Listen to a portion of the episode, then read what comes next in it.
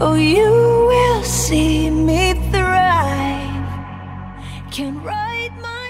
Hola familia, bienvenidos a un episodio más de Olympic Talks o charlas olímpicas.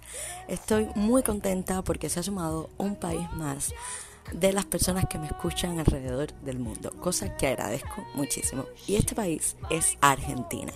En este episodio estaremos hablando de los juegos durante la década de los años 20. Así que, como siempre digo, agarra una cerveza porque ya comenzamos. La sexta edición de los Juegos Olímpicos debió haberse realizado en Berlín 1916, pero por el estallido de la Primera Guerra Mundial dos años antes, esto fue imposible. No obstante, se mantienen en la historia como los sextos Juegos, aunque no se celebraron, porque recuerden que Olimpiadas es el periodo de cuatro años que sucede entre juego y juego. Por tanto, el Comité Olímpico Internacional decidió seguir este conteo y es por eso que los Juegos de Amberes 1920 son la séptima edición de los Juegos y no la sexta.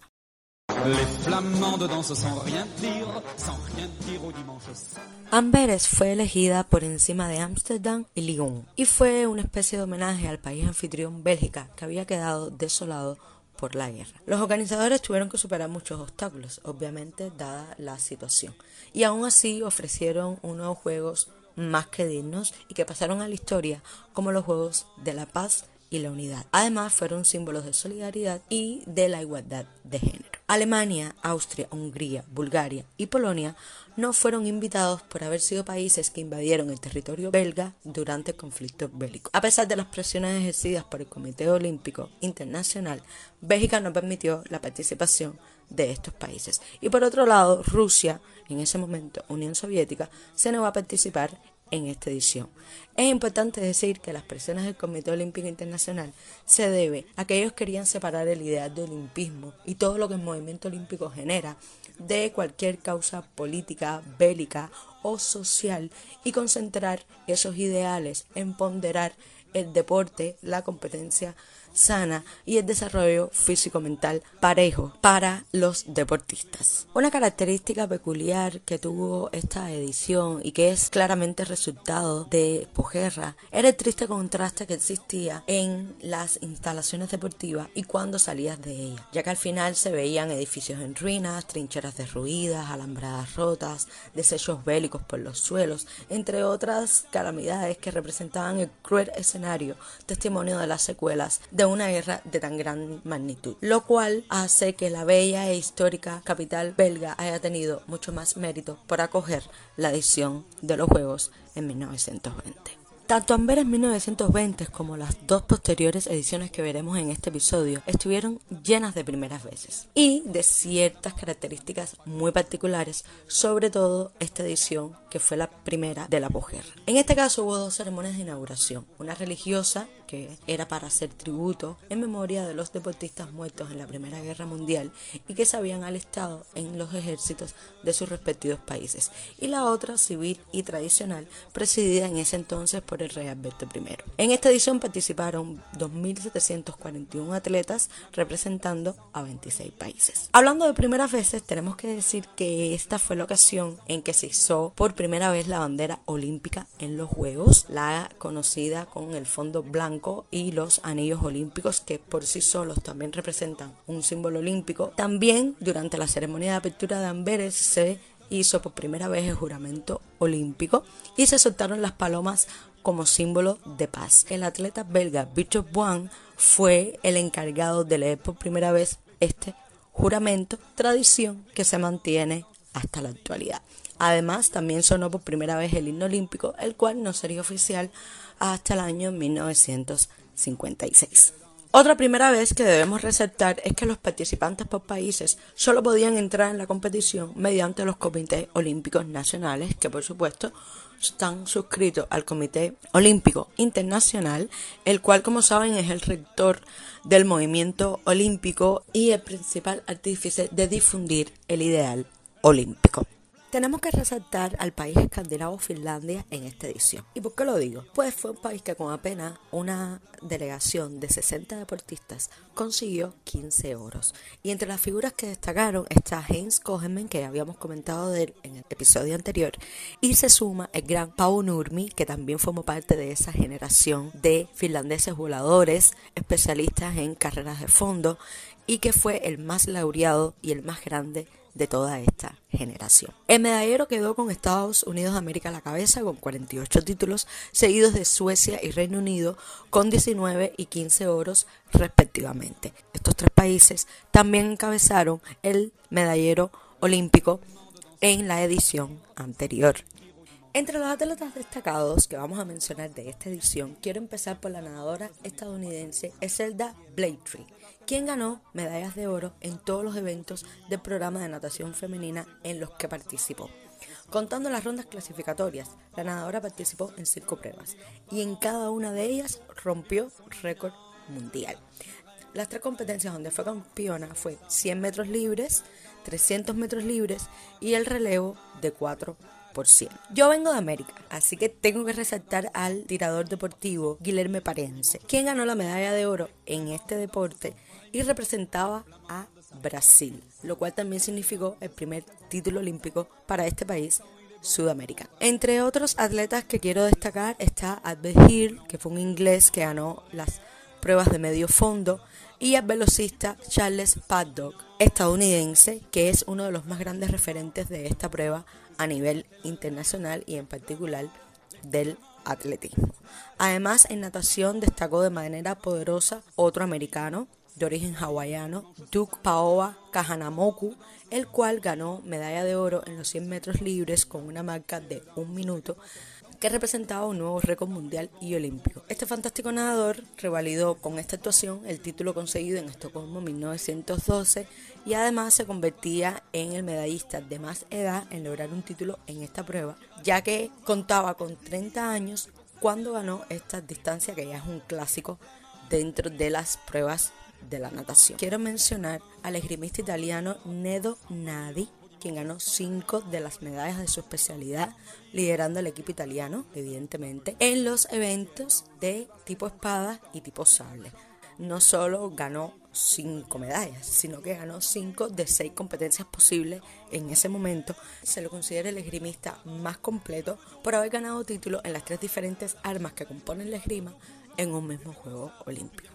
Y para terminar, tengo que necesariamente volver a los finlandeses voladores, ya que Kogemen, quien había triunfado en 5.000 y 10.000 metros en los Juegos de Estocolmo, esta vez lo hizo en la maratón y en una carrera agónica ya que desde haber tenido una ventaja a partir del kilómetro 35, más que suficiente para ganar de manera amplia, lo cierto es que el agotamiento final fue tan evidente que solo ganó por 13 segundos al segundo lugar, que eh, fue alcanzado por el estoniano Losma. Y por supuesto, hay que mencionar a Nurmi, quien esta vez se impuso en la carrera de los 10.000 metros y los 5.000 metros con récord el cual duraría 10 años. No solo ganó estas dos competencias, sino también ganó una tercera, convirtiéndose en uno de los deportistas más laureados con tres medallas doradas. La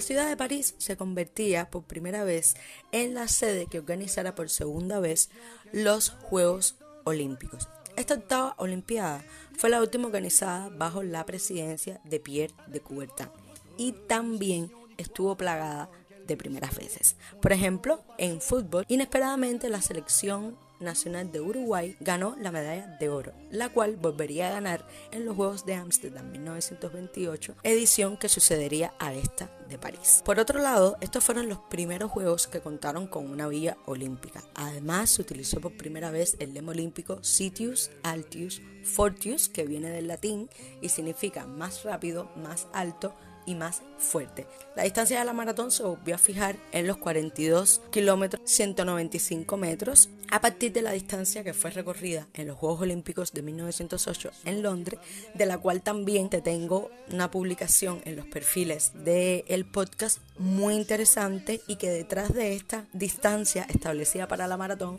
hay una interesante historia, así que pásate por ahí para que la leas. Además, estos juegos también fueron los primeros en utilizar la piscina estándar de 50 metros con carriles marcados, la cual se mantiene hasta la actualidad.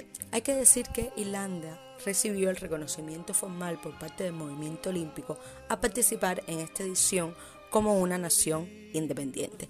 El medallero lo volvió a ganar Estados Unidos con 45 medallas y esta vez es contado por Finlandia en segundo lugar con 14 títulos y Francia en el tercero con 13. Como siempre te hablo de los atletas destacados que hubo en esta edición. Hay que empezar por los finlandeses voladores que ya estaremos un poco cansados. La verdad fueron una generación que durante varios años de Olimpiada estuvieron en la cúspide de las carreras de medio fondo. En este caso, el gran Pavo Nurmi ganó los 1500 y los 5000, los cuales hay que resaltar fueron disputados con solo una hora de diferencia. Es decir, la recuperación que tuvo Nurmi fue bastante corta. Hay que resaltar que Albin Stenrons, otro finlandés, fue ganador de la maratón en esta ocasión.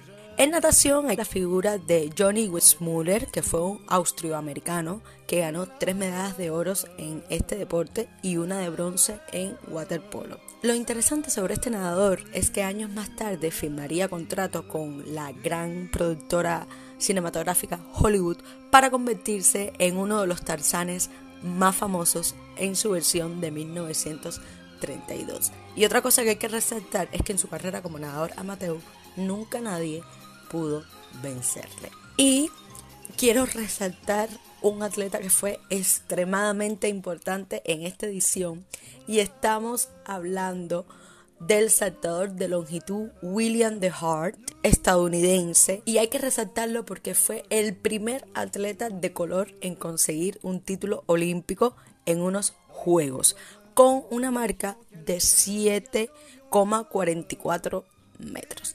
Y para finalizar, la historia de dos atletas que es muy interesante y estoy hablando de los corredores británicos Harold Abrahams y Eric Liddell, quienes ganaron la prueba de 100 metros y 400 metros respectivamente.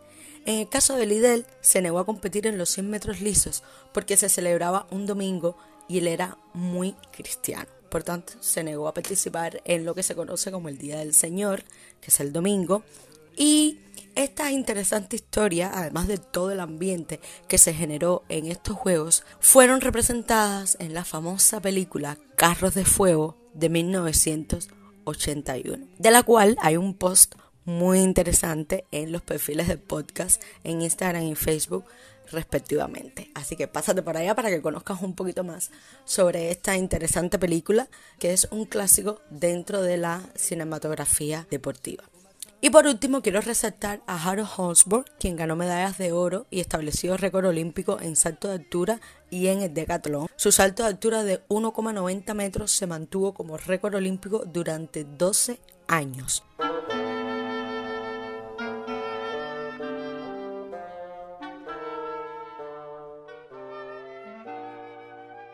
Y finalmente llegamos a la novena edición de los Juegos, que será la última que veremos en este episodio y que se celebró en Ámsterdam 1928. Hay que decir que la otra única ciudad candidata para celebrar los Juegos en este año era la ciudad de Los Ángeles, Estados Unidos, pero finalmente se decidiría que acogiera los Juegos una edición más tarde en el año 1932. Estos juegos también están llenos de primeras veces como sus dos ediciones anteriores. Y es que, por ejemplo, estos fueron los primeros en ser organizados bajo la presidencia de Henri de Baillet, pues Pierre de Coubertin había dejado de presidir el Comité Olímpico una vez que se celebraron los Juegos de 1924 en la ciudad parisina. Otra primera vez y que se ha convertido en una de las tradiciones más bonitas de los Juegos Olímpicos es el encendido del pebetero, el cual sucedió por primera vez en esta ocasión y que se mantiene hasta la actualidad como uno de los momentos más esperados y que cierra tanto la ceremonia inaugural como la ceremonia de clausura de la cita olímpica. Agregar que relacionado con el encendido del pebetero, hoy también se conoce que se realiza una carrera de relevo de la antorcha olímpica hasta que finalmente se enciende el pebetero, pero esta carrera no tendría lugar hasta los Juegos de Berlín 1936, que ya cuando lleguemos ahí estaremos viendo un poquito más sobre la historia de esta carrera. Además, también por primera vez en el desfile de naciones pasó Grecia a encabezar este desfile como cuna de los Juegos Olímpicos y el país anfitrión pasó a cerrar dicho desfile, tradición que también se mantiene hasta la actualidad. También estos fueron los primeros juegos en tener un calendario fijo de 16 días, el cual se mantuvo hasta 1984, cuando se amplió un poquito más este calendario. También por primera vez se celebraron las pruebas de atletismo en una pista de 400 metros, la cual más tarde pasó a ser ya el estándar de las pistas de atletismo, no solo en la cita olímpica, sino también en los campeonatos mundiales y en cualquier otra competencia donde el atletismo forme parte. Hay que destacar que esta edición representaría el regreso de Alemania a los Juegos Olímpicos, porque como ya sabemos fue expulsada de los Juegos de 1920 y de 1924. El equipo alemán aprovecharía muy bien este regreso ya que quedó en segundo lugar en el medallero total con 10 títulos de 31 medallas que alcanzó y nuevamente Estados Unidos encabezó el medallero final convirtiéndose esta vez como la cuarta consecutiva que el país norteamericano volvía a presidir el medallero final. Ahora vamos a estar hablando un poco de los atletas que más destacaron en esta edición y sobre todo vamos a tener un pequeño espacio muy particular dedicado al género femenino por lo que representaron estos juegos, sobre todo en el atletismo. Dentro de los atletas que queremos destacar, hay que volver a hablar de los finlandeses voladores, ya que Pau Nurmi ganó su novena y última medalla de oro en los 10.000 metros. Además, el canadiense Percy Williams, contra todo pronóstico, ganó las pruebas de velocidad de 100 y 200 metros.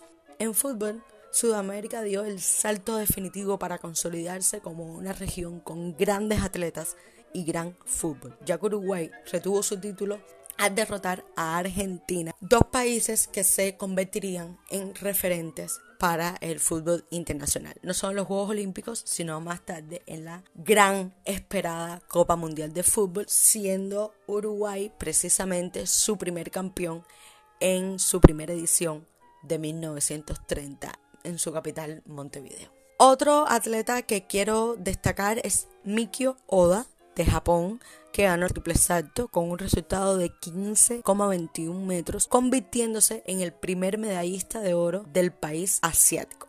Además, Pat Okolagan ganó la primera medalla de la historia para la Irlanda recién independizada al obtener oro en el lanzamiento del martillo. El ya mencionado Johnny Westmuller volvió a ganar medallas de oro en la natación, esta vez en 100 metros libres masculinos y otras por equipos en los relevos de 4 por 200 libres masculinos. También hay que mencionar que el luchador grecorromano egipcio Ibrahim Mustafa tuvo el honor de convertirse en el primer atleta no europeo que ganaba esta prueba de la lucha, un hecho increíble para aquellos años donde los atletas europeos pues dominaban esta competición.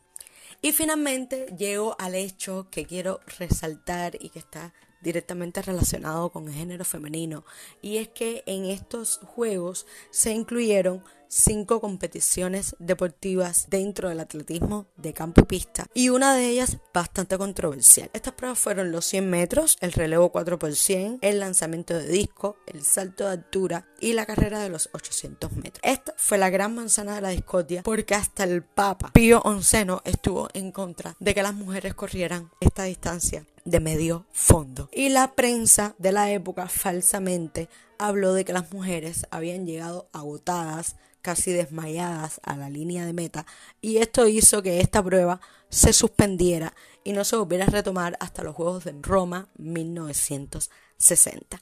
No obstante, la alemana Lina Radke-Butcher, ganadora de esta distancia con 2 minutos 16 segundos, fue homologada y reconocida oficialmente, quedando como la primera plusmarca olímpica y mundial en esta distancia.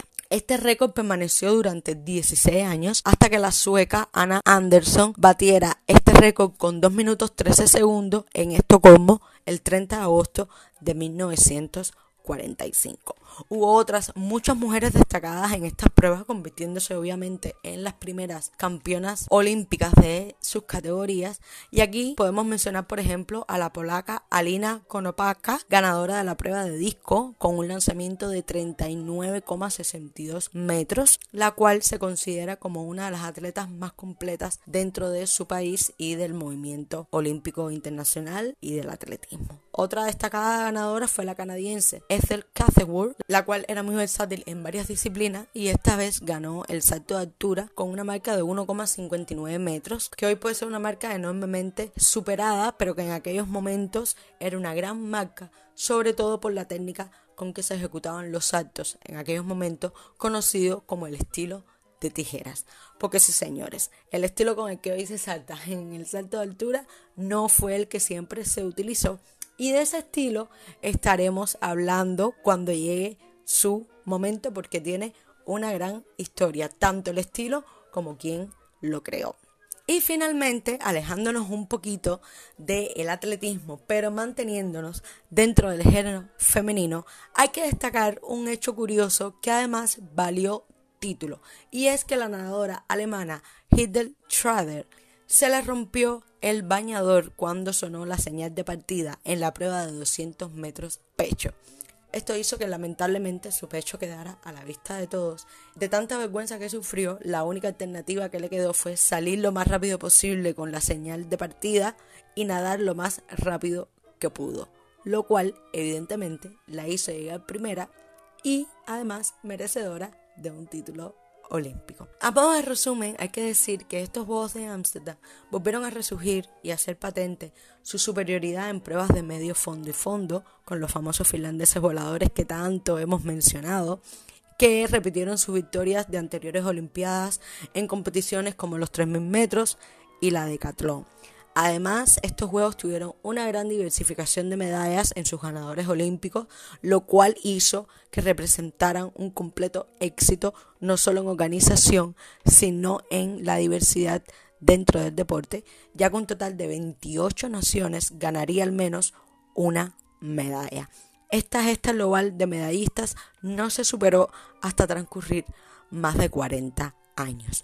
Ámsterdam siempre se va a recordar como el escenario donde se contemplaron por última vez actuaciones olímpicas magistrales de dos grandes míticos de la historia como fueron Pau Nurmi en atletismo y Johnny Weissmuller en natación, de los cuales ya hemos hablado y que repitieron sus medallas de oro en esta edición.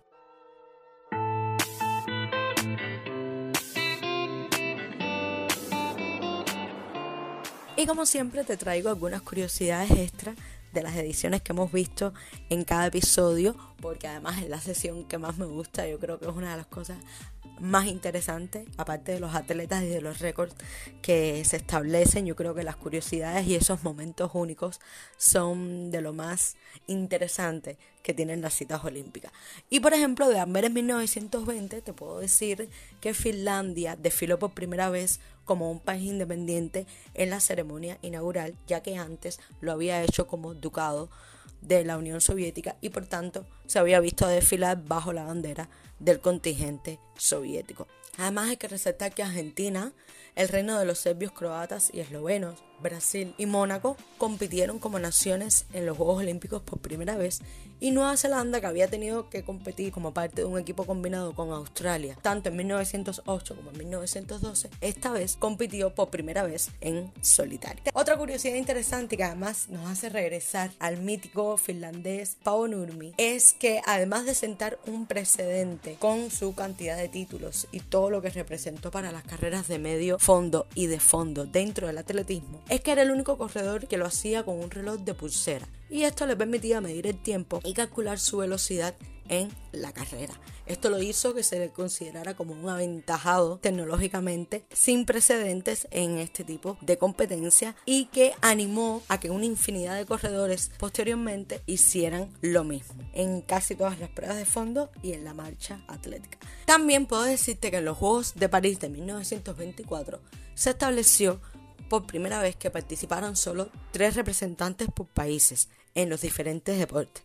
Y esta norma se mantuvo hasta los Juegos de Roma en 1960, cuando se redujo a dos participantes solamente. Y de los Juegos de Ámsterdam 1928, te traigo tres curiosidades muy interesantes. La primera es que estos Juegos fueron los primeros en llevar el nombre de Juegos Olímpicos de verano para poder distinguirlo de los Juegos Olímpicos de invierno.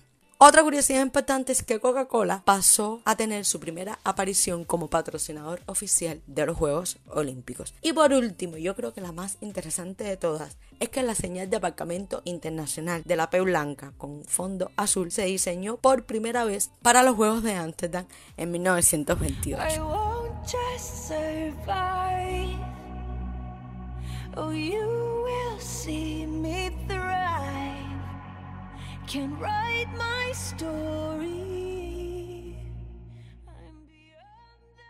Y así hemos llegado al final de este episodio. Como siempre te digo, espero que hayas aprendido, recordado o simplemente disfrutado de este tiempecito conmigo. En el próximo episodio estaremos viendo los juegos de la década de 1930, los cuales representaron los últimos juegos antes de que volvieran a ser suspendidos por un evento bélico. Y además, como se va a cumplir los más de 30 años de ya estar celebrando las citas olímpicas, vamos a tener un top 10 de los atletas más destacados de todas las ediciones que hemos visto. Así que te espero para el próximo episodio. Recuerda que este podcast, como siempre te digo también, tiene su perfil en Instagram y su página en Facebook, donde siempre vas a tener información extra de cada uno de los episodios. Yo soy Giselle y te mando un beso enorme.